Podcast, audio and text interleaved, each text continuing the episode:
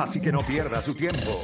Usted escucha La Garata de la Mega, lunes a viernes de 10 a 12 del mediodía, por la de siempre, La Mega.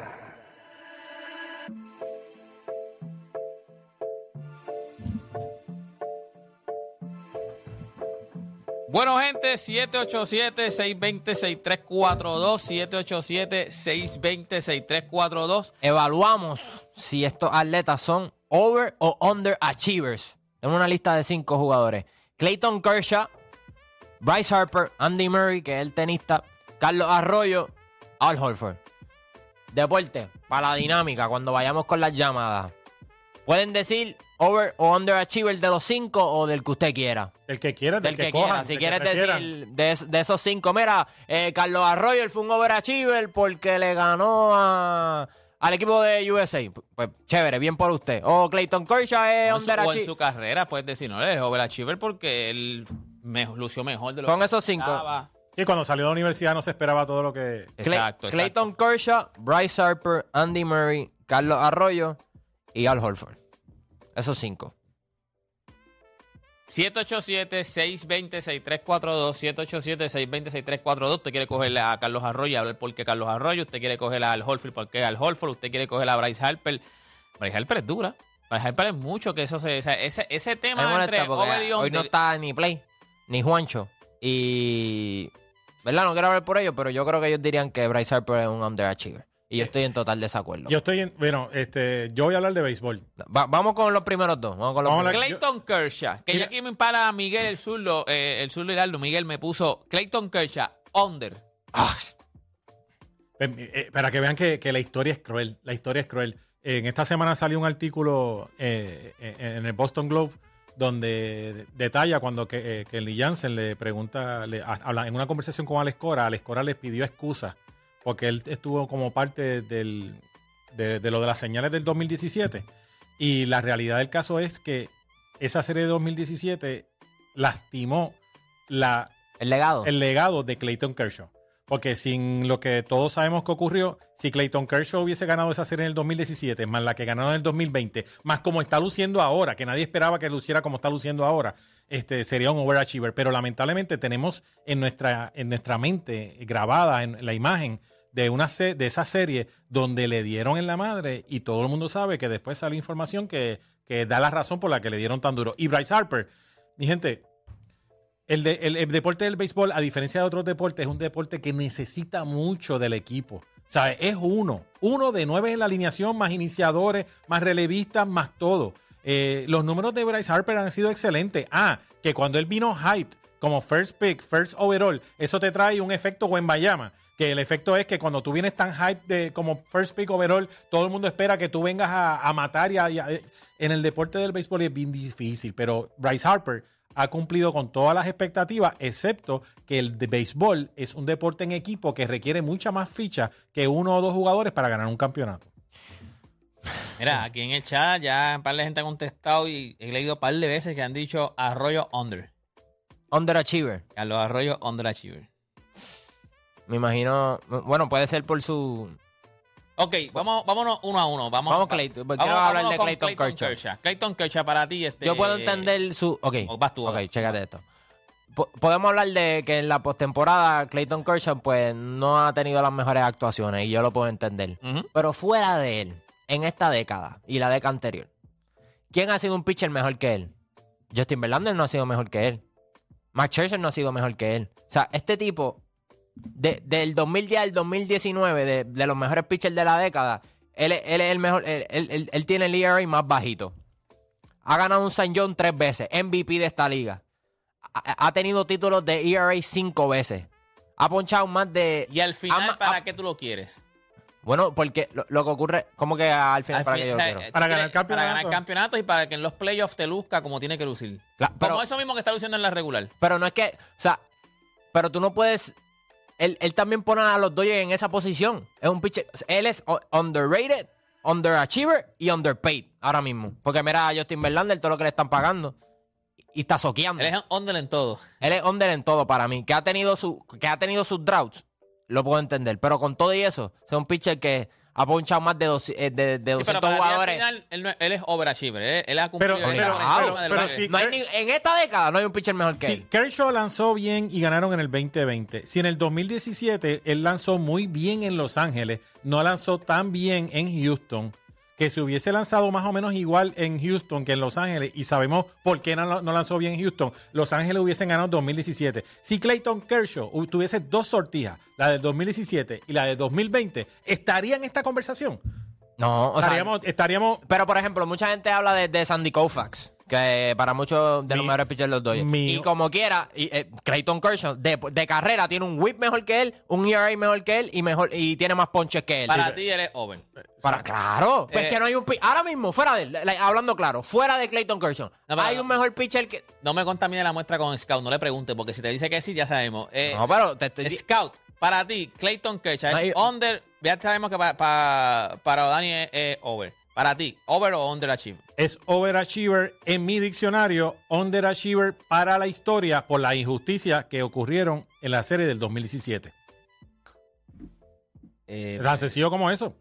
Si él Para ti es over, pero para la historia, ¿tú crees que va a ser under? Sí, para usualmente para toda la fanaticada siempre se va a acordar todos los leñazos que le dieron en Houston en Game 5 y después cogieron a Kenley Jensen y le hicieron una casamazo también. Y todos sabemos por qué pasó. Pero gran si él- equipo también. Pero sí, pero to- oye, le, chequéate el artículo. Alex Cora pidiéndole disculpas a Kelly Jansen y a Turner, que ahora está con el equipo de, Red Sox, diciéndole mala mía. Y, y Kelly Jansen dice que por poco se le salen las lágrimas, porque Kelly Jansen dice, fue uno de mis mejores años. Si no fue mi mejor año en la historia. Yo en los playoffs había lucido inmenso y yo no podía entender cómo era que no podía dar un out en Houston. Chequéate, busca el artículo, dele un search, Alex Cora, conversación con Kelly Jensen y Turner, y cómo a Kelly Jensen se le salieron la- las lágrimas, y Alex Cora, de corazón, pidiéndole excusas, porque lamentablemente el 2017 dañó, no solamente decidió un ganador, sino que decidió legados, al punto donde tenemos a Kershaw en la historia como un underachiever, y en gran parte tiene que ver con los leñazos que le dieron en esa Pero para mí, el underachiever ha sido los Doyle por, por organización. Porque Kershaw te puede ganar uno o dos juegos. Pero y los Doyle, que todos los años ganan la división. Y, y terminan, y terminan eliminándose como quiera. O sea, el año pasado ganaron ciento y pico juegos. Pero me gusta que digas como organización. ¿Sabes por qué me gusta que digas como organización? Porque muchas de las decisiones que les explotaron en la cara tenían que ver con lineaciones hechas desde arriba. Por eso. Porque se ponían a, a bregar mucho con los numeritos en vez de usar los instintos de béisbol. Y los, y los números son excelentes. Pero también tienes que usar tus numeritos de tus instintos de béisbol. Y en muchas ocasiones, cuando perdieron, era porque se estaban yendo por unos numeritos y no estaban viendo el juego que estaba de frente. Ok, eh, me voy a abstener de aquí. Yo creo, para mí, eh, si tú te. eh, Fuera de broma, para mí él es. O sea, y es porque, por una de las razones, él es bueno. Pero al final, donde yo. Claro, está lo del 2017, pero eso está ahí. No, no se puede borrar, eso está ahí. O sea, Y todo el mundo lo tiene grabado en la mente. Exacto. Y al final, cuando yo te necesitaba, cuando yo. te- te- tú eras el mejor pitcher en la grandes ligas, lights out. Y de momento, entonces, cuando yo te necesitaba en los playoffs, tú no estabas. Pero, pero, ok, pero ¿qué le, qué le falta ganar? Lo tiene todo, ya tiene la serie mundial. Tiene los ERA Sí, pero en tus titles. juegos tú no Tiene triple corona. Pero en tu Tiene, juego no tri- era. tiene todo. O sea, tú, tú ahora mismo entras a Baseball Reference, mira el resumen. The de- aplicaron también mucho cuando empezaron a chequear los. Él, él fue uno de los más que se quejó. Cuando empezaron a chequear las manos, en los árbitros empezaron a chequear las manos. y él fue uno de como los más- quiera está dominando todavía a los Ah, pero- 35 sí, pero Al años. principio. No, claro, pero- foqueó. pero- pero- Aguante, después. después Chico, pero él al siempre ha principio sido foqueó, bueno. al Del principio 2010 al foqueó. 2019 fue el mejor pitcher. O sea, y están los números para vaquearlo. Pues mira- y tiene los galardones. Tiene todo. ¿Qué? No le hace falta más nada. Más nada. ¿Tú sabes lo que hay que hacer con Kershaw? Dividir regular y playoff. Regular, overachiever. Underachiever, eh, eh, Playoff, hay preguntas. Hay preguntas y está marcado por ese eh, suceso que todo el mundo sabe. Brutal que el Hablemos- mejor pitcher de esta generación lo llamamos Hablemos de. O- ok. Es como- en es cuestión como- de talento generacional, Papi, es está como- Shohei Otani, está Mike Trout y está Clayton Kershaw. Te voy a decir, tú le preguntas, tú haces esta pregunta, over o under, a un montón de gente de LeBron James. Ya, está under. Está under. O sea, te lo Un dicen. tipo que lo ganó todo. Pero te lo dicen, está under. Está, tiene, el under. tiene el mismo hype de one, one overall, one todo, que todo el mundo espera como Bryce Harper, que viniera a dominar la liga. Y no importa lo que LeBron James Gente haga. que no sabe, él tenía ¿ves? un Ahí hype. está el problema también con Bryce Harper. Si Vamos usted- pa- ese- si- pa- si- para ese iba ahora. Vamos para Bryce Hyper. Ba- Bra- Hyper, mira. Mira lo que Bryce pasa, mira lo que Harper. pasa con Bryce Harper. Bryce Harper. O sea, este, este tipo era un fenómeno. Está buenísimo, De este lo- feliz. no, va- también, también. Ahí está está- ¿De qué? qué? Ay, Era de Mira. opina ahí. Eh, te tiraste De- un de- cacho, de- está bueno. sí. Ustedes no sirven. o sea, un tipo que ha ganado dos MVP. Ya. Do- dos MVP. ¿Tú sabes cuán difícil es ganar dos MVP en las grandes ligas? Y él ya Y él tiene está en dos. su pick todavía, él no está tampoco, él no es viejo. ¿Cuántos, vimos- cuántos años tiene Bryce Y Harper? vimos, lo- él, no, él no pasa de los 32 años. Sí, él, él- él está en su pick todavía porque él, O sea, él llegó a las grandes ligas como a los 19 años. Por llegó eso. bien O sea, joven. él, él- él no fue a college. Él, él fue un junior college de esto. Se graduó temprano de high Él school. se graduó a los 16 de high school y fue a un junior college porque no podía ir al draft porque era muy joven. Exacto. Y fue un junior college un año y ahí entró. Yo para mí que él ya a los 19 años Toda estaba tu en- carrera te están diciendo overrated. Eres el villano en el béisbol. A donde quiera que vas nadie te quiere. Y tú como quiera sigues produciendo. Ya tienes dos MVP. Y viste lo que hizo con los Phillies de Filadelfia. Que él fue una de las piezas clave para que ese equipo llegara. Totalmente.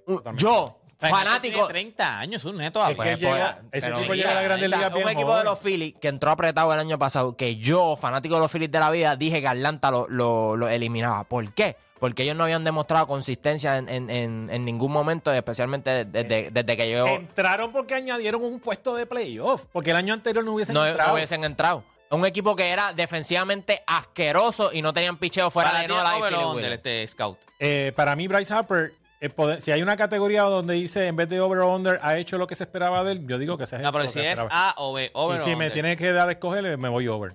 Over. Para ti Overachiever. también es over. Para mí es Claro. over. Para mí es O over. sea, Si me da a escoger, Para mí. Bryce Harper es caballo ah, y en diferentes equipos, ah, en los playoffs, cuando Su- todo el mundo. O sea, para mí es over. Y está buenísimo, así que. eso es otro, Oye, ese es otro punto. Y todo lo, otro que, punto. todo lo que ha logrado tiene 30 años nada más, como tú muy bien dices. Así que, caballo. Oye, siete veces All-Star, dos veces MVP, Rookie of the Year, dos veces Silver Slugger y tiene un MVP de final Si de conferencia, yo aquí básicamente. decían under hoy, para que sepa. Porque, Sí, porque, ¿sabes lo ¿Por que? qué entonces piensan, sientan, te- le pasa lo mismo a Clayton Kershaw? ¿Por qué si tiene tantos galardones y tiene tantas cosas, ha logrado tanto? Por la expectativa que le pone la gente. Porque todo Pero el no ha rendido la expectativa. Bryce Harper no rendió la expectativa. Porque Bueno, todo el mundo mide es- el éxito con campeonato. La gente no mide el éxito con, con, con Sí, pero en béisbol es diferente y lo hemos dicho aquí un montón de veces. El mismo play lo he dicho aquí un montón de veces. En béisbol tú no tienes que ganar campeonatos para estar en categorías Bueno. que en la NBA no ha pasado. Mira Mike Trout. ¿Tú, mira consider- Ken tú- tú Griffey. consideras que ganar dos MVP, un Rookie of the Year, dos Silver Slugger, siete veces All-Star, ha sido MVP de una serie este, en los playoffs también? So, has demostrado que lo puedes hacer en la postemporada. ¿De verdad tú eres un underachiever? No, lo que pasa es que la expectativa de la gente es estúpida. Eso es lo que va a pasar con Víctor Wembeyama. Puede terminar como de los mejores 100 jugadores, pero la expectativa que te pusimos al principio fue tan estúpida que todo lo que tú hagas en tu carrera va a ser underachiever. Pues entonces... Mira, si Wemba llama el primer juego, anota 25-5, underachiever, la gente va a decir. o sea, No, no, está ahí, está bien, por, está por- bien. por- por eso... Por eso Eh, la expectativa es enorme, caballo. La ¿entiendes? Ah, es- cinco rebotes la mano, tú mides 7-4. Exacto. O sea, No, no, no, ya- ya- yo- eso sí yo lo entiendo en cuestión de. Pero Bryce Harper la expectativa era que fuera el mejor en las grandes ligas. Porque eso es la- la- lo que le Bueno, falta, ser el mejor. Bueno, eh, Trout. eso es para el fanático de a pie, pero el que sabe de béisbol sabe que tú puedes ser first, first overall, pero la diferencia entre un first pick y un sexto pick en muchas ocasiones es mínima. Tampoco Es hay más, que, es que un, o- un o Mateo, pelotero. vamos- si un pelotero afectara tanto el resultado de un juego, que en Griffin hubiese por lo menos jugado una serie mundial. vamos a ti- eh, Mateo, un tipo como Jason Hayward, que también tenía las mismas expectativas similares a Bryce Harper, ¿dónde él está? ¿Qué logró? Porque, gente, es difícil. Es difícil que desde chamaco. Y, y, y más en el caso de Bryce Harper, que a donde quiera que iba, todo el mundo lo odiaba. Cuando él hizo el cambio a Filadelfia, eso era ridículo el primer año. Todo el mundo diciéndolo overrated, gritándole, y todo el mundo lo criticaba. No, porque- y el primer año que se va, Washington queda campeón. Pa' caballo. colmo. Y eso Entonces ya ya la gente sabes, está diciendo, ah, mira, sin, sin, sin, sin ti. sin ti. Pero claramente cualquier equipo ya daría lo para que de- sea por Para cogerlo. deportes, Harper es over y Kershaw es under. Pero Harper no ha soqueado en ningún momento. Ni en regular, ni en playoff. Ha sido MVP de, de- en, en playoffs. O Eso sea, sí. sea, Kershaw ha soqueado cuando yo no Ahora, el que yo no acepto que me digan under bajo ningún concepto es Carlos Arroyo. Ahí, ahí, no, ahí, no, ahí no acepto el under. Chamaco que salió de FAYU. FAYU, ¿tiene cancha de baloncesto? Bueno, los que jugaron en FAYU lo saben. ¿Quién ha visto de FAYU en un NCAA tournament? Pero Eh, tiene, este, tiene. Oye, Tiene, eh, mi mejor amigo estuvo en Fayu, tiene. Oye, sabemos, es muy buena universidad, los Panthers. Pero ¿quién veía a Carlos Arroyo dándole para abajo a la selección nacional? La primera derrota que sufrió el Dream Team a nivel internacional.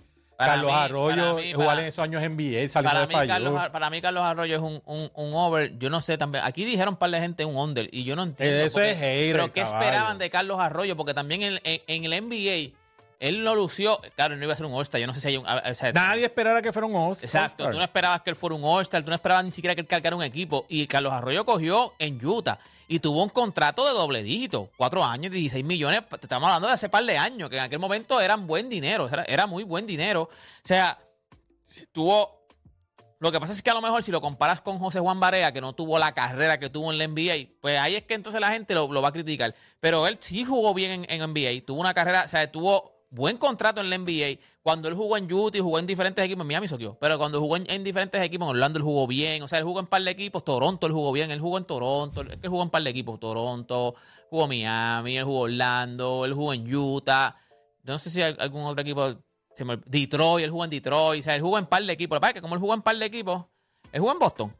Sí, No, él- eh, yo creo que tu- tuvo un. Jugó en. Boston, él jugó en, en, en, en diferentes. Estoy diciendo a huele de pájaro, no estoy buscando toda la información de él. O sea, que lo que pasa Jugó, es. jugó. Jugó en Boston también, ¿ves? Último año. Ok, o sea, que lo que pasa es que como jugó en par de equipos, para a lo mejor la gente le empieza a restar, pero él tuvo una buena carrera en la NBA, no a lo mejor tan larga como nosotros la queríamos, pero era Mr. FIBA, o sea, en el equipo nacional, en FIBA, cuando él fue allá a Israel, al, al Maccabi Tel Aviv allá, él fue MVP de la liga, él fue MVP de la liga allá en Israel. Y cuando él salió de college, ¿alguien esperaba eso? En Puerto Rico, cuando él jugó en el BCN, era el La caballo partió, de la aquí del BCN. partió. Que vamos a decir, ah, es under porque en la NBA, es, es under porque en la NBA no la partió, pero es que, que tú esperabas en la NBA. De verdad, alguien esperaba que él la partiera en la NBA. Es que si lo comparas con Barea, por ejemplo, en la categoría de los over, eh, Barea es súper mega ridículamente over sobre cualquier atleta. Porque nadie esperaba de Barea todas las grandes cosas que hizo. Pero si lo comparas con Barea, pues eh, eh, es una comparación injusta porque nadie, absolutamente nadie, esperaba que Barea con su estatura hiciera todo lo que hizo. Es decir, tú, si tú te metes al Career Highlights y Awards de Carlos Arroyo, este tiene MVP de, en Israel, campeón en Israel, assist leader en Israel, ganó en Turquía, MVP de finales este, en Turquía, eh, campeón Ve, de la y Euroliga, embarató. dos veces y campeón de, embarató. Turquía- de la BCL, este, MVP del All-Star, eh, ganó Supercopa en España, Centro Básquet MVP, eh, cinco veces campeón del BCN, eh, MVP de finales del BCN,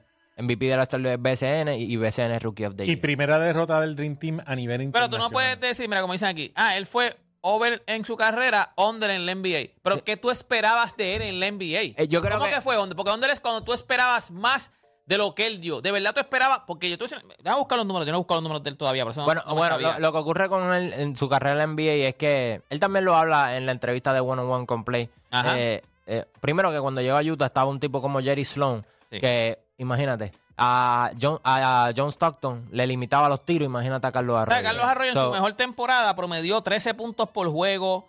Déjame ver cuántas asistencias le Lo que pasa es que si, te Cinco metes- asistencias. si lo comparas con Oye, Barea, Barea tuvo múltiples claro. temporadas donde se Pero fue doble Ba- dígito. Barea es, es otro over. Barea es el rey de los over. No, ¿sabes? sí, Otro un over más over que Barea. Pero Barea también tiene. Claro, Barea lució bien también. En, es que Barea no, no- no ha jugado en tantas ligas como, como en Carlos Arroyo. Pero Barea también cogió. Es over en la NBA. Es over en. Hasta en BCN no te esperaba que él cogiera el BCN y lo partiera por, por medio. Y en el equipo nacional lució como tenía que lucir. Barea es otro over. Lo que pasa, pero Carlos Arroyo.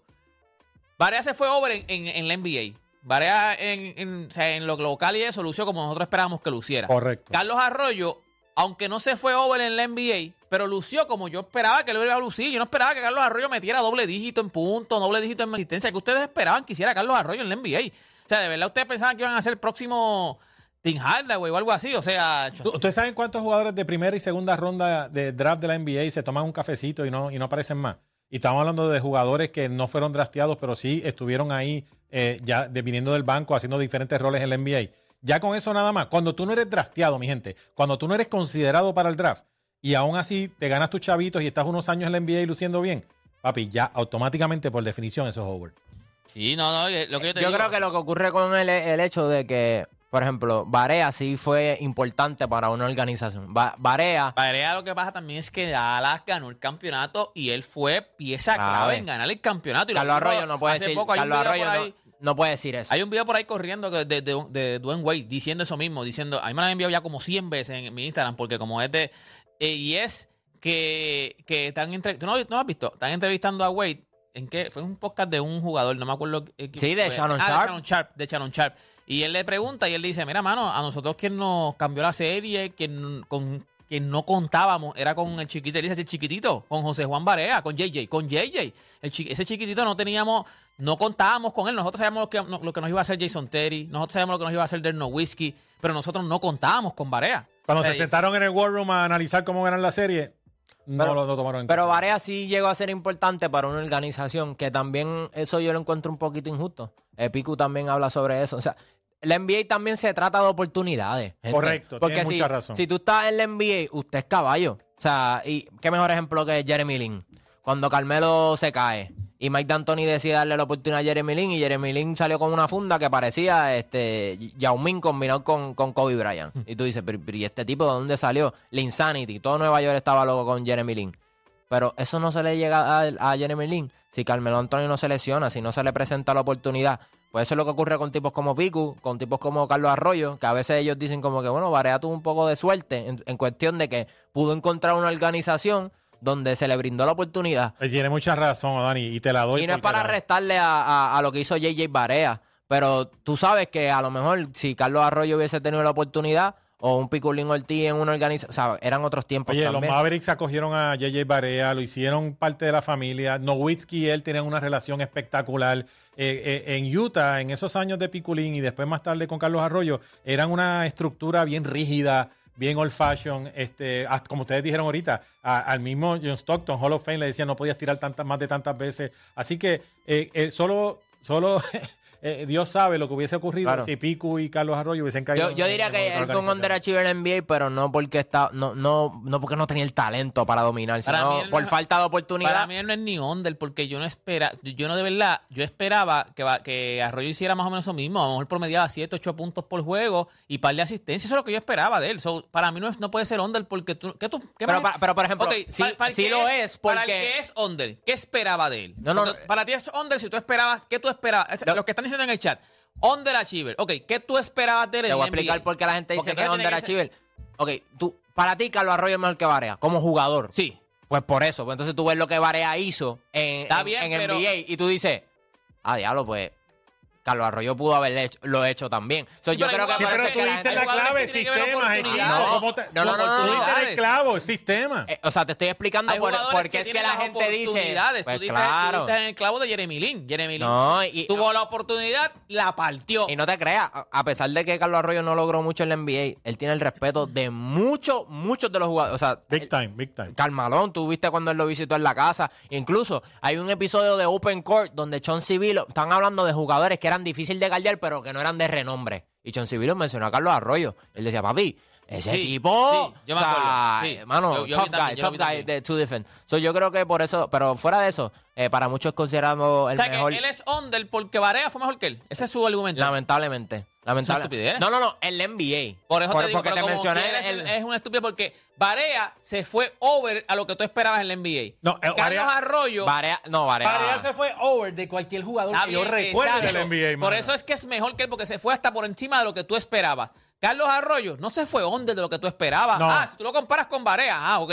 Pero no, Carlos Arroyo. Compara a Carlos Arroyo con Carlos Arroyo. ¿Qué tú esperabas de Carlos Arroyo en la NBA? Basado en su situación. Ondra- eso mismo. No es que se. Ah, porque Varea es mejor. Está bien, pues Varea está over. Varea está por encima de lo que tú esperabas. Pero Carlos Arroyo, fíjate Varea. Varea no existiera. Carlos Arroyo, ¿qué tú esperabas de él? Eso mismo. Pues entonces no, te fue, no, es, no es under en la NBA. Porque fue lo que tú esperabas. Ahora, vamos con Al Horford. Super over también. Super over. Super over también. Overachiever. Sí. Para mí, Al Ah, ok, es overachiever. Pero no super over, es overachiever. es- eh, eh, Bueno, yo no lo tengo. Tipo mí, super over, Para mí es over, pero. Porque para mí no es under. Para mí es, como dice Mate- ma- este Scout, eh, en el término borderline. ahí, Eh, oye, término él ha de- hecho lo que se esperaba de él. Exacto. Cuando él salió de Florida, dos campeonatos nacionales, etcétera, ha sido un jugador no, sólido. no, no, no. Y, y, espérate. Él fue. Sí, ganó. no, no, él ganó dos campeonatos. Primero ganó dos campeonatos en colegial. Correcto. Y, en, y, y del SEC fue, fue, El Player of the Year. y fue. MVP. Fue All American. Este, second team All American y, y third team All American. Ha sido cinco veces All Star.